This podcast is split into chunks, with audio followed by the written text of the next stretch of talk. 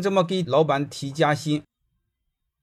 我三个人的团队入职四个月，把营销额从五万做到三十万，工资十一万，上个月纯收入八万。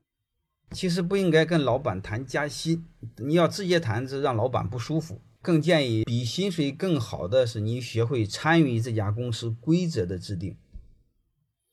你比如你参与一下定他的薪酬体系，定他的奖励分配体系，然后你和他建立一个共赢体系，然后在这个基础上。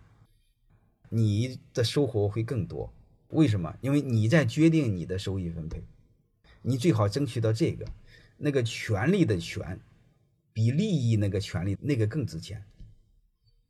你别因小失大，慢慢来，利用这个尽快的往上升，升到什么程度呢？就是你公司的核心的制度由你来参与，或者他和你一起商量，这个更值钱。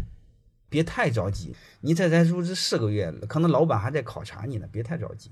你的现在的任务，把团队继续做大，继续把它做好，啊，这个时候不要担心老板不会给你钱。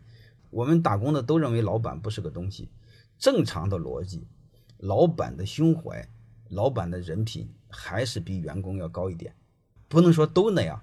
虽然我给你们开玩笑说老板没有几个好东西，但对平均来说还是要高一点。就是有时候我们员工太着急，你比如我们以前也有。